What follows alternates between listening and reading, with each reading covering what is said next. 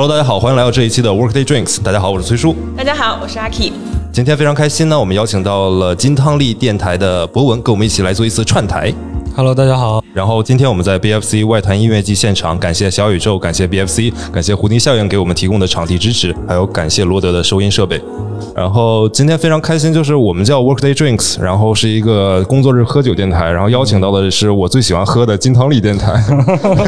两个酒鬼电台对，串台，了，串台成功，对。然后就是你们为什么喜欢这个金汤力？为什么叫金汤力呢？这个名儿？嗯，我们其实呃，对于这款酒而言，我跟乃俊我的搭档，我们两个人这属于我们的一款挚爱了。嗯，就已经喝了快十年的一款酒，就是一直追到现在啊。当时准备做电台的时候，也在想，那我们给自己的电台起个什么名儿呢？啊，想了半天，就是起了乱七八糟一堆，像什么破碎混凝土啊，哎呦，就是还没便利店啊，他们觉得都不妥啊。最后想想还是这个名字更适合我们，更自然一点吧。小金汤力电台。哦，所所以你们平时录的时候真的会喝酒吗？嗯，大部分时间会的。跟哦，跟我们一样，我一样是一样，一样，一样。来来来，先喝一杯，先喝一杯。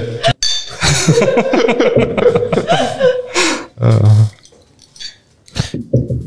所以你们当时是为什么会想到做一个电台的呢？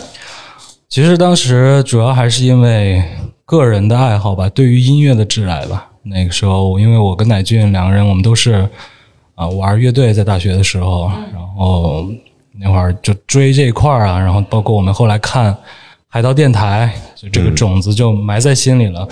嗯，其实等了工作一段时间以后，发现做乐队这个事儿对于我们而言，其实真的很难去持续维持啊。就很多坎儿摆在你的面前，无法变现嘛，对吧？就走不起来嘛。是是，啊，那就最后觉得，哎，其实电台这个事儿，顶相当于说是我们的一个承托，继续往下走的一个方式啊。它其实也是能够取悦我们自己的。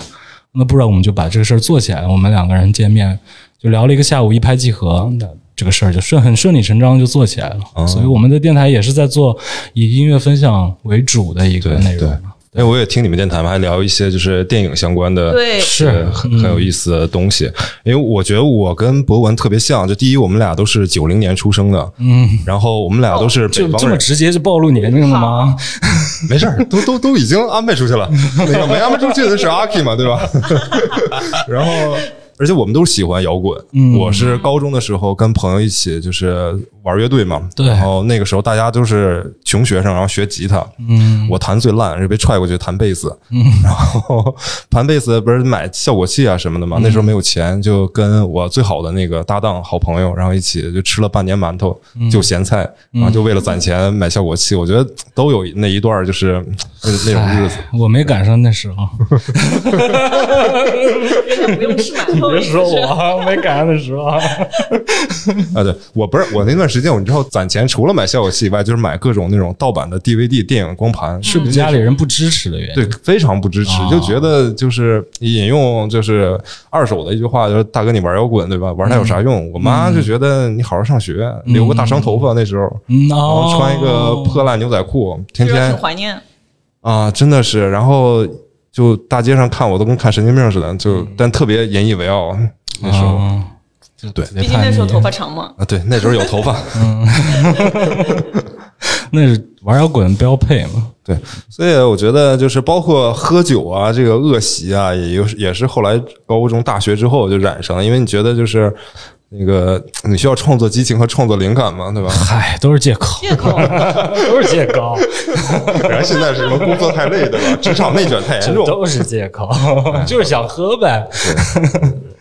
嗯，那我们今天呢，两个电台凑在一起呢，是也是非常有幸，借着这个小宇宙和 BFC 的这个机会，还有那个呃蝴蝶效应，在此特别感谢一下漂亮的海狸小姐姐，感谢感谢感谢感谢。对，然后这个这个好的机会是什么呢？就是我们接下来呢会邀请一位当红的一位那个歌手，嗯，独立音乐人吧，嗯，算是现在风口浪尖上新生代的一个独立音乐人。我我昨天听了一天他的歌，我整个感觉我自己就年轻了，你知道吗？哦，对我觉得那接下来一步就是要来到他的现场，去感受他现场的氛围了。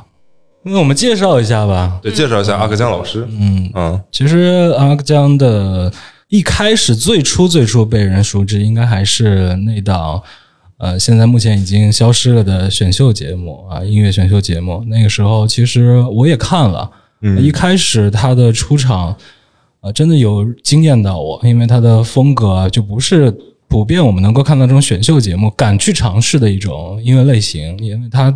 没有飙高音，嗯，这种可能现场效果会差，但是他整个的氛围调动的非常好，而且他很坚持去做这种，包括他之后被呃庾澄庆导师选中了以后，他们两个之间都是这种对于音乐而言，我们所谓打个引号的玩咖，都很喜欢玩起来，很喜欢玩，对，所以他们把这个音乐风格的融合，包括这种创意的融合做得非常的棒，包括之后现在开始。做独立音乐人之后，能够明显的感觉到他在不断的尝试融合自己的风格，就一直在走现在这条路。坚持的之外，他还在不断的拓宽自己的边界。就像呃，二位刚才说，听到他的音乐的时候，其实对于我而言也是带来同样的感受的。它就像是呃一种氛围，它不像是一种音乐类型，它这个氛围。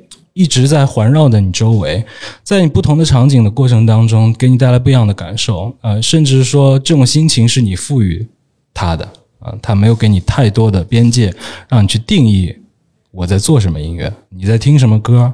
所以我觉得也这就是阿克江最大的魅力吧，也是受到现在这么多乐迷追捧的一个最大的原因了。嗯嗯，而且听他的音乐有一种。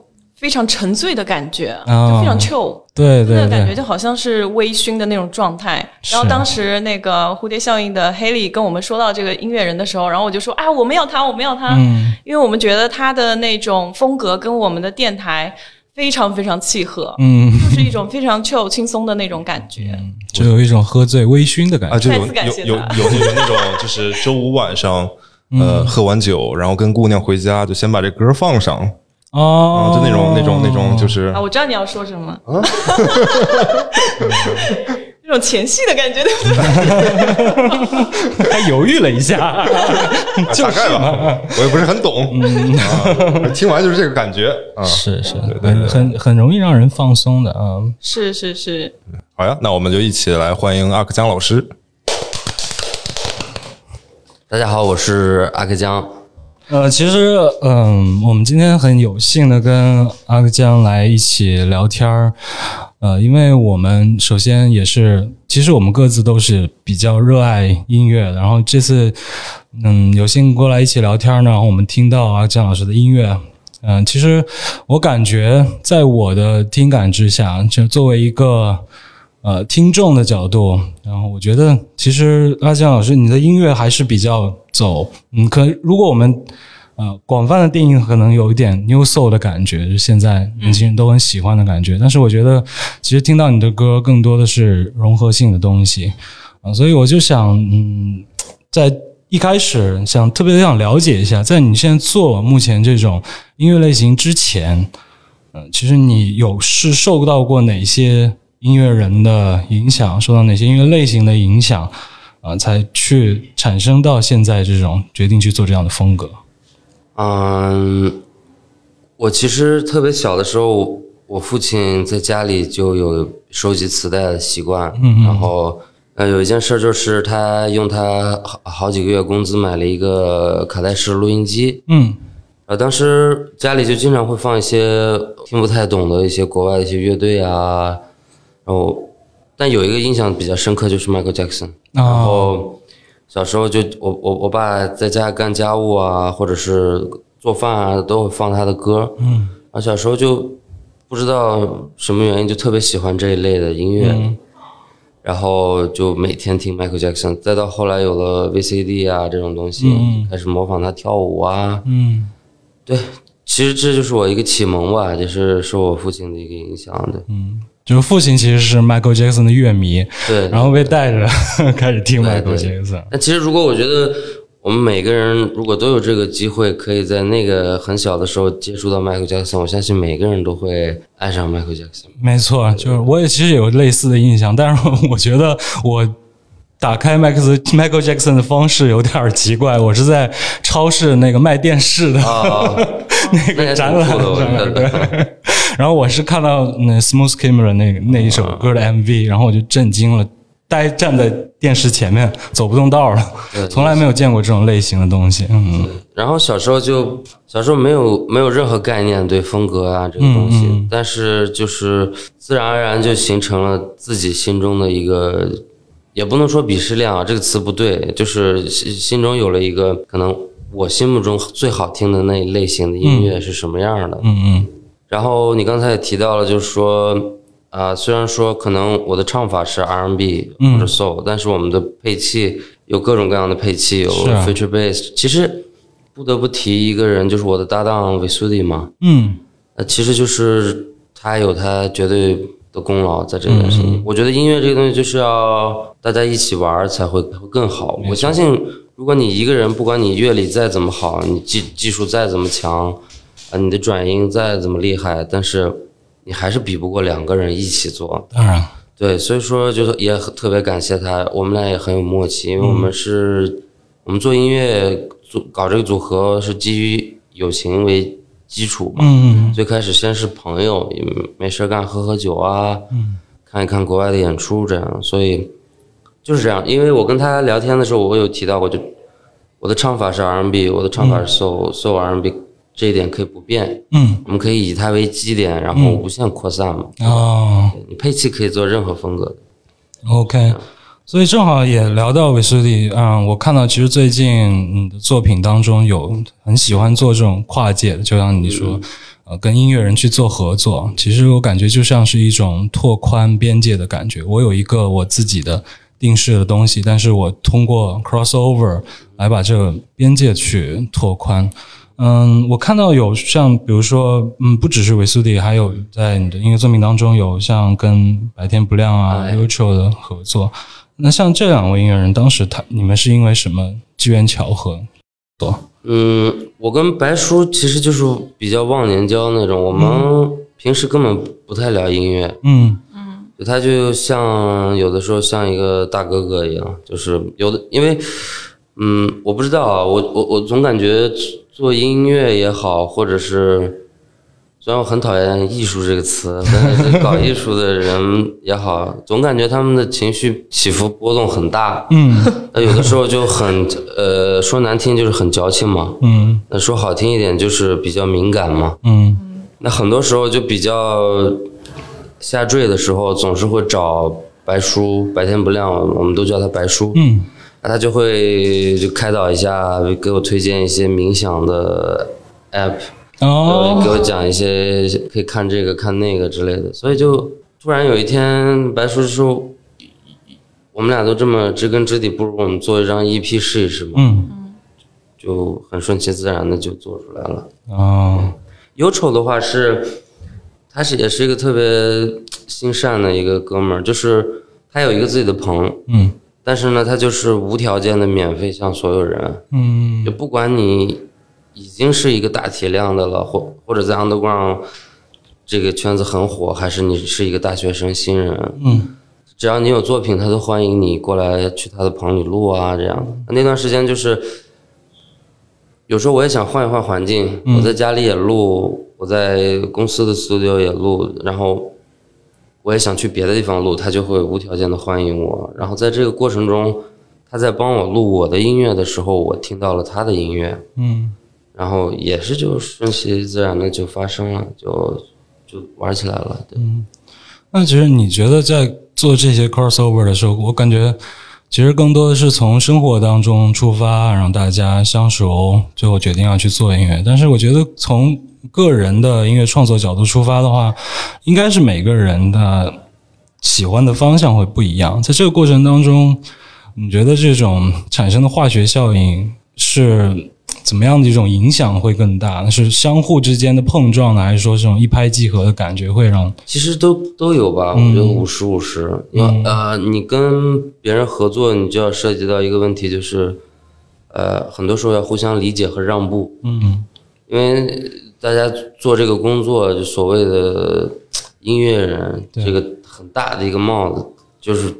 大家一提到这三个字上有态度，啊，好很自我，但实际上，我觉得这些这些特质固然重要，但是当你跟你的哥们儿一起玩的时候，这个东西你要稍微把它放在不那么靠前的位置，嗯。就大家要要互相学会先倾听，嗯。然后再去说，你就我觉得哪儿不可以，哪儿 OK。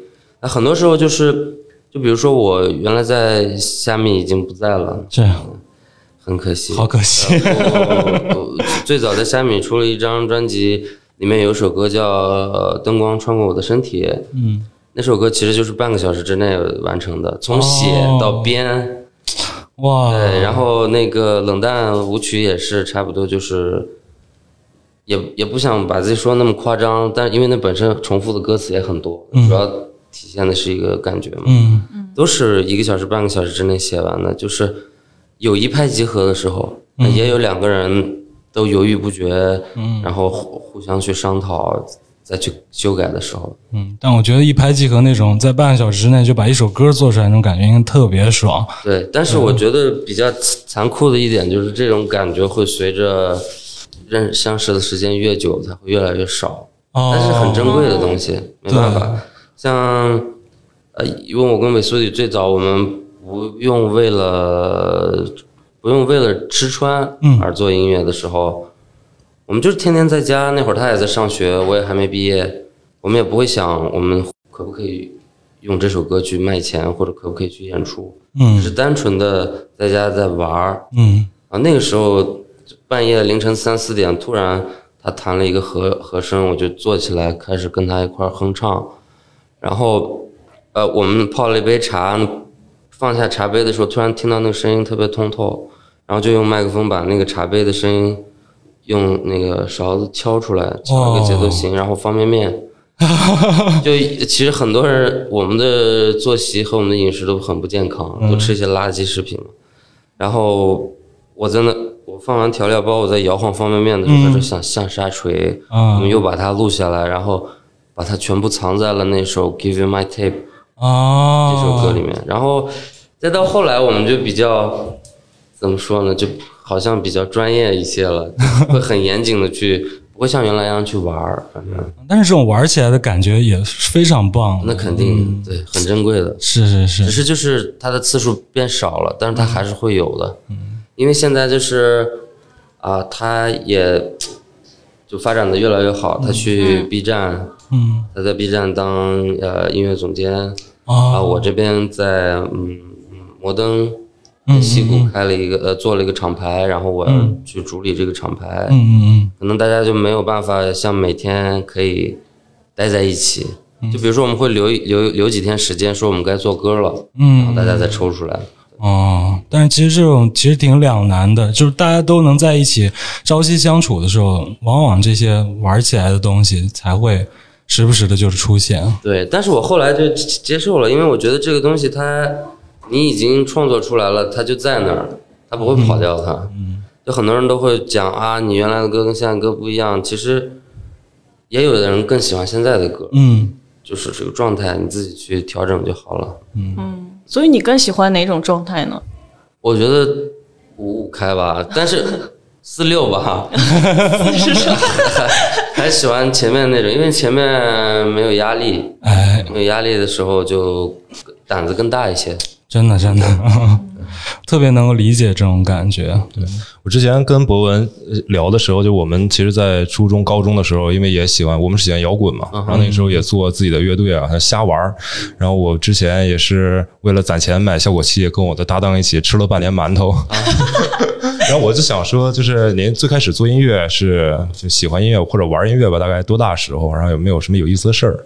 嗯，这提得提到我爷爷，因为我小时候是爷爷奶奶养大的嘛。嗯然后我爷爷是哈萨克族里面有一个词叫发音叫阿亨，嗯阿亨的意思其实就是就是诗人的意思。嗯然后爷爷就是在至少在我这个民族里他是一个比较小有名气的一个诗人。然后，哦，如果你是我上我自己的这个哈萨克语母语学校的话，呃我们的音乐课本上也会有很多我爷爷写的儿歌呀之类的。哦，所以小时候他送我上学放学的时候，他就会，他会逼我去背他写的 一些诗啊、儿歌呀什么的。但是后来，我觉得久而久之就养成习惯，就是我干什么说话也会乱押韵。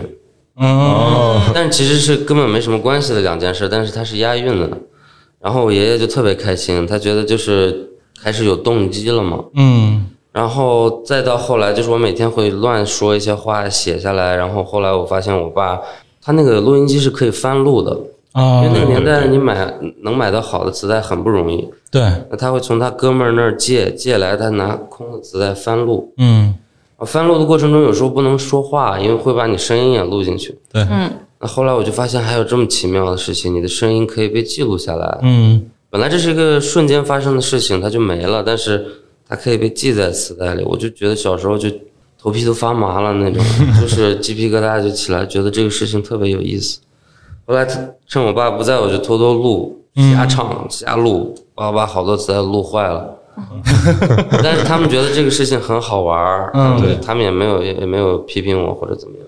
啊，从那之后我就开始特别感兴趣，就开始电脑才网络才慢慢普及嘛，那会儿小学左右，我经常去看一些哥哥们的演出。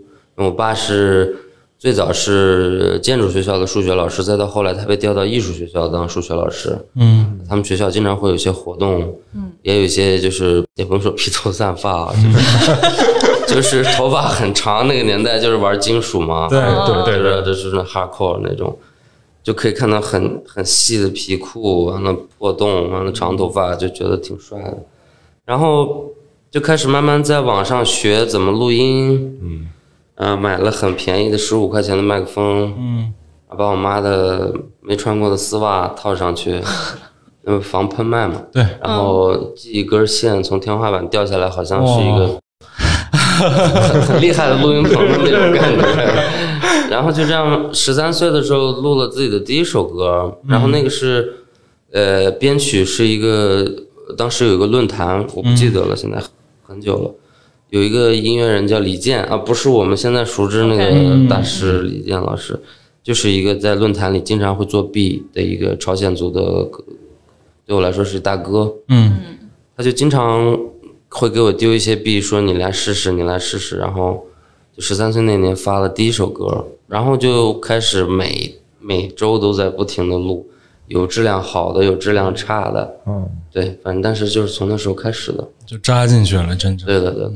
你录这些歌会就是给自己听，还是说你会给一些朋友听我？我会发，我会发在网上啊。发在论坛里面大家交流哈对。对对对对。发朋友圈艾特所有人，那会儿还没朋友圈，QQ 吧，QQ 空间什么的。啊，对对对，我觉得特别需要这种感觉，因为做一首歌，如果没有交流的话，就你根本也不知道这首歌会产生什么样的反馈，被人听到的时候，这个很重要。哎，可是我后来了解到，好像您后来是从医了，对吧？有一段时间，学的对，那是是是是没办法，因为呃，我们家里像我妈妈这边，我有七个姨妈，三个舅舅，啊，啊，啊，就全家福，大家庭，嗯。对，像个那个足球队儿一样。然后我表哥表姐全是学医的，嗯。然后都是那种要么巴黎，要么东京博士，肯定有攀比心理嘛。完了，我妈也很要强。完了，我姨妈他们有时候会在聚会的时候吹牛嗯，啊，我儿子在哪儿哪儿哪儿，我女儿怎么怎么优秀。那确实我很骄傲，我有我有这么优秀的哥哥姐姐。嗯，那我妈就会听着就会觉得我儿子也行，但是她没考虑我到底想不想，她就说你也要去，你也要学。然后高三那年，其实我偷偷的报考了特长生，嗯，然后考到了民大。哦民，大当时那年是有特长生政策的，就是你的乐理不好，但是你可以，如果你的特长好，然后再加上你的文化成绩不要太差，嗯，就是好一些的话，他会考虑。但那个时候是有考虑，而且新疆就两个名额好像，但是就是家里就说不行，就是你你想去玩儿，你去试了一下可以，但是你还是得从医，对对对，然后后来就就学医了，那你觉得你这个从医的这个经验，或者是学医的这段经历，有没有给你现在创作或者是这个歌手生涯带来什么样的影响呢？我觉得一点都没影响吧。虽然说去演出什么的，大家总是会很刻意的把麻醉跟我唱歌强行的联系到一起。对，我感觉远程的好像就被麻醉了。对他们就，那实际上我觉得没什么关系。我觉得到后期挺压抑的，因为。麻醉室太辛苦了。如果你在大城市的话，嗯，你早上天还没亮，你就要去手术室准备，然后把你分配到这个手术室几号几号手术室，比如说五号，嗯，那我就得在五号手术室待一天，中午十五分钟吃饭的时间，嗯，睡觉的时间都没有，然后你就做一天，可能做十台二十台这样，精神压力特别大。外科大夫做完，他起码可以回家嘛，是。是，呃，一两个小时、四个小时做完，他可以走，那我们就要去接下一个。而且我当时实习的医院是肿瘤医院，就是就比大家的情况，要么就是小的良性，要么就很严重，对，哦，就很压抑。然后有一天，嗯，呃，我实习结束差不多十二点多，快十二点多，我赶赶 BRT 公交，我我要回宿舍，然后我突然发现我特别累，累到。我口袋里的耳机我都懒得拿了，因为我平时的习惯就是听歌嘛。嗯，我就特别累，累到耳机都懒得拿了，我就觉得这样这样特别可怕。我觉得这种情况很严重。嗯嗯，如果我每天都是这样的话，那我觉得这肯定不是我想要的生活。将来等于说把自己逼到一个极限了，对，必须要做出选择和改变了。对，后来就，反正毕业证、学位证，我我保证父母一定能拿到。嗯，我也拿到了。实习成绩也在班里面也很靠前，那父母也没说什么嘛，反正他们也没办法。但是很多人就觉得很可惜，因为学医要很久。是啊，对对，我们其实五年，但是有一年我就突然跑去杭州搞乐队，然后一年时间就就没了，然后就多念了一年，总共六年。嗯，其实我在念再多念一年都可以本硕连读了。但我相信你对这段经历最后做出的现在这种选择，应该是不后悔的。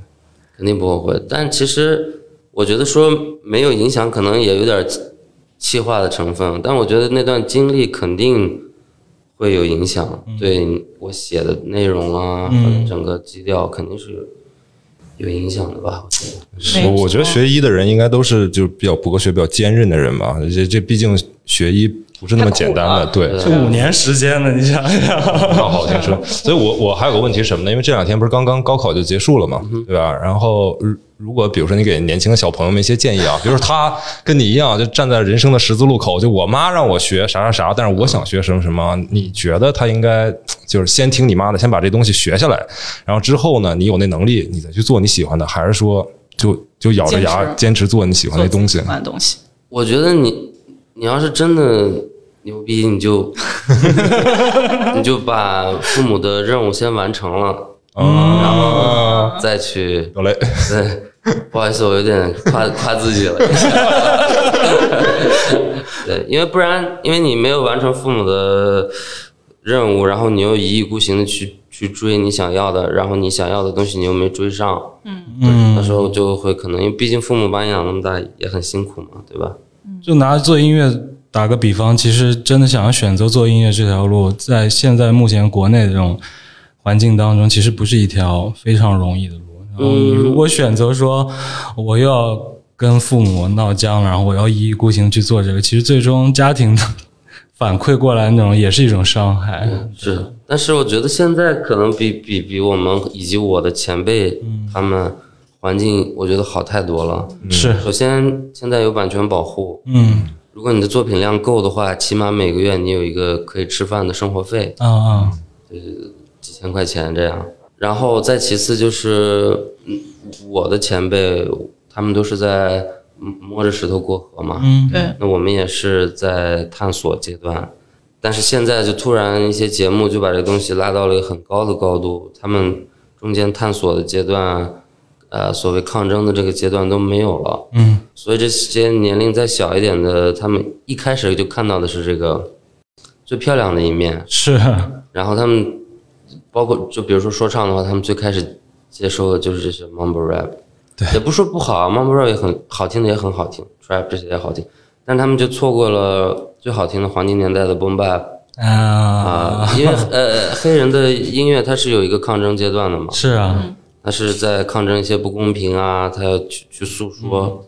长时间积年累月的，他在美国这个版图里留下了一块自己很重要的一个屏。那么在我们这边，他没有这个奋斗的过程，就被拔到那儿，地基也不稳。那现在就是，但现在很泡沫，很漂亮，就感就是感受其实是有点断层的。对于现在国内的乐迷来说，而且大家都想着挣快钱嘛。对，嗯，其实也理解，我凭什么要要起到一个教育大家、警示大家的？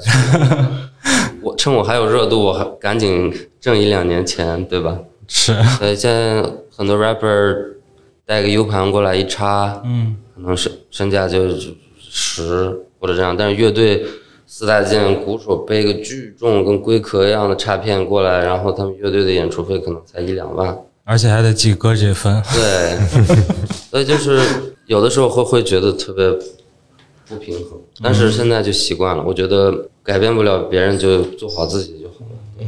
但在我心目中，乐队是最了不起的。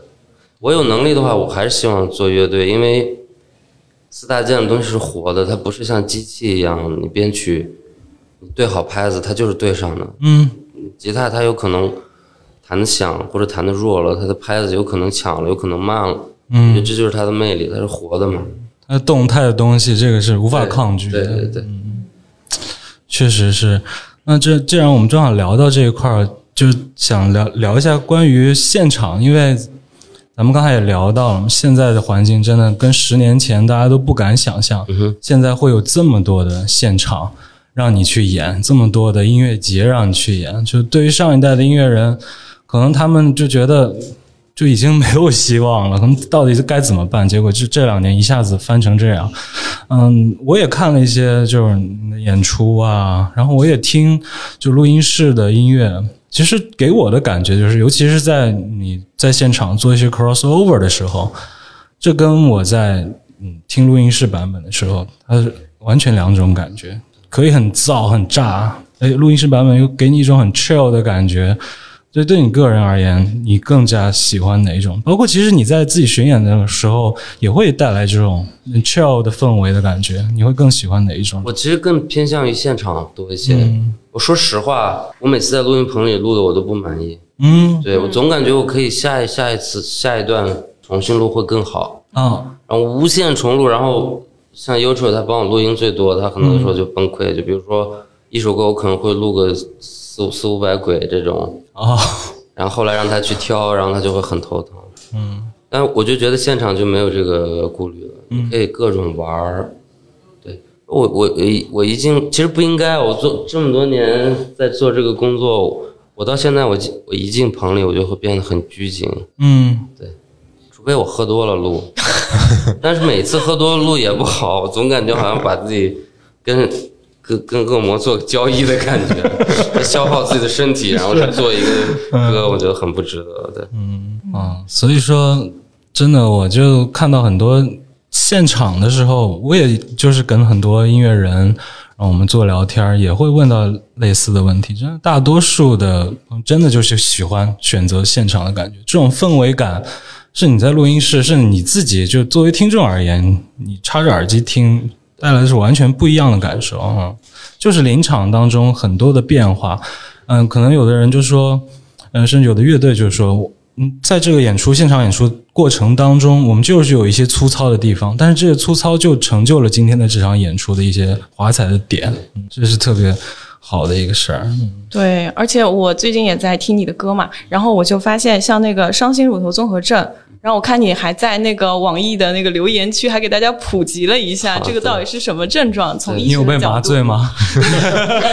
所以我就觉得特别有意思。就像这种嗯，医学上面的知识啊什么的，我就觉得就不是所有的音乐人都会把这些想象力去揉杂在音乐里面的。然后我想知道你是怎么去柔合这些东西的。然后包括说生活当中像你前面说到的那些泡面声音啊什么这些，我就觉得特别的有亮点。这个其实就是当初在在学医的时候，老师有讲到过这个这个病症，然后当时其实就有有记在心里。我觉得这个首先这个名字很有趣，对，然后我觉得，因为现在其实我觉得做歌很重要的就是想法嘛，idea 嘛。我当时就把它记录下来，而且他这个病的他他这个病理症状也很也很有趣，特别对，就是当你触碰到胸部的时候，这个人会感到伤心，嗯，他觉得不舒服，然后我就觉得。就想象成有一些人就不敢触碰友情也好，嗯，或者是爱情也好，他不敢触碰，啊，一触碰到他这个点，他就会提前退缩。嗯，我觉得就以这个为创作基点，然后就把这首歌做出来了。所以你这些创作源泉全都是源于生活当中的一些细节和感悟嘛？那这都是你真实的情绪。对，肯定的，因为我觉得你凭空编的东西，我们也有凭空编乱编的东西。我觉得你们肯定也能听出来，但是真 的东西还是比较多。嗯，就就比如说什么 I need bad girl 啊之类，就是就是拿样嘛，就是 对，我就喜欢这种乱编的。你就喜欢拿样的是吧？有有时候拿拿样也也挺爽的，我觉得。嗯，哎，所以我有个好奇点啊，就刚才因为聊到那个，就是喜欢在现场那个感觉，然后之前也说，就是您一般上场之前先喝一点儿，这个是从最开始第一次上场开始就养成的这个好习惯呢，还是后来逐渐发掘的？这个逐渐发掘的吧，逐渐发掘的，因为呃，最早的时候其实每一次上台都会紧张，每一次都会紧张，然后不知道是谁跟我说你喝点就就好了，嗯，然后就。本来其实就想喝，然后搞 搞了个这么好的借口，完了就 就不可收拾了。就跟我们录电台差不多。需要一个放松的过程。对，但是有的时候多了也不好。嗯嗯，多了也不好。有喝多的那种经历吗？有一回很好玩，但是我觉得来听我们歌的朋友都是真的，我很幸运。我觉得他们都不一样，不是那种对对赶时髦的那种，他们是真的喜欢我们的，是有对话的。所以我觉得他们上。他没有生气，反而觉得这事情很好玩儿。嗯，这样我们巡演，我跟我一个哥们儿叫 Dear Self，我们去成都巡演，然后当时我有个制作人朋友叫 Harry Kiri，嗯嗯，然后我不知道他应该不是诚心的，反正他香槟、啤酒、呃 Vodka 全部混在一起，他说这样喝特别屌。呃，我好像他好像也忘了我们要即将要上台，然后我们就一直喝一直喝，后来就巨醉。唱到后来，我实在唱不动了，我觉得我不能，我不能再这样下去，我就原地坐在地上。嗯，当时是有个台子，架子鼓的台子，然后左手拿着啤酒，右手拿着麦克风，然后我就闭着眼睛开始唱，完了下面就开始哗，开始起哄，嗯，开始笑，开始起哄。我说这是怎么回事？一看，我拿错了，就是这。是麦克风，这是啤酒瓶，我拿啤酒瓶唱了半天，然后后来我一看，我靠，居然这样了，那就破罐子破摔，我就把麦克风放一边，我在场边给自己倒酒喝，看我就看 d i s 自己演 d i s 就很着急，在跟我示意我快回来，然后整首歌我就在那坐着休息了一会儿。台下的观众当时什么反馈？是不是觉得特别燥？对，但其实就那一次，再再没有发生过。嗯嗯，不提倡这种行为。那那那 太摇滚了。没错，因为我我的偶像其实是绿洲嘛，Oasis。哦。对对，然后这哥们儿太早。我老弟就是唱着唱着不想唱着就走了嘛，每次都那样。对，在一个巨大的舞台上面辱骂观众。对，我觉得这是他们的魅力，因为他们在那个高度。但是我我不提倡这种行为，但是我还是很崇拜他们。嗯，而且像他这种行为，他必须要跟自己的乐迷已经建立了非常强的联系，你才敢这么做，不然的话，你谁能理解？是是，对，嗯，对，因为我看你那个两年前的时候，生日的时候发了一个生日的 vlog，然后在那个 vlog 里面，你说就是你看到家人的那种呃日渐增加的白发什么的，然后你很想说你要走起来，走出来。嗯哼，觉得你现在走起来了吗？就这两年。我我不知道哎，我觉得真正意义上走起来到底是什么？我拍完那个 vlog，我才开始想这个事情。真正意义上的走起来到底是什么？因为我当时跟我一个哥们儿聊小老虎嘛，对，我就跟他聊，就走起来，走起来。然后他就说，真正意义上走起来是什么？就看你想要什么。如果想真的想广义上走起来，就去参加节目啊，就去参加节目，然后露个脸就 OK 了呀。你到底想这么做呢，还是想继续保持目前这种高质量的创作创作，然后积累？因为毕竟每年巡演，我们的票都会卖光，然后我们也没有为了去上某一个节目而去。委屈自己是，我觉得既然都端着这么久了，就继续端着呗，对吧？因为之前确实有参加过，因为当时参加那个选秀的原因很简单，我在新疆，新疆其实它的很封闭的嘛，嗯，就是娱乐项目很少。虽然说载歌载舞、少数民族很多，但是对于你的音乐这个职业而言，那其实没有太好的一个环境。所以当时作为一个新疆的一个小孩儿。最快的让大家听到我作品的唯一途径，就只有参加选秀了。嗯，而且当时其实是好声音找的我。嗯，对，然后我把我的零花钱什么的，但是我奶奶偷偷给我的，我父母不支持嘛。哦，我我的性格就是那种比较喝多了就喜欢乱请客，然后第二天后悔那种。然后把钱全花光了，我回去机票也买不了了。我当时在民大门口看了个海报，嗯，然后那海报说。包机票，包吃住，那 好吧，那就不去好声音了，我去这个吧，然后去湖南卫视那个，是这样的，太有诱惑力了。然后今天预祝预祝老师晚上演唱顺利，圆满成功。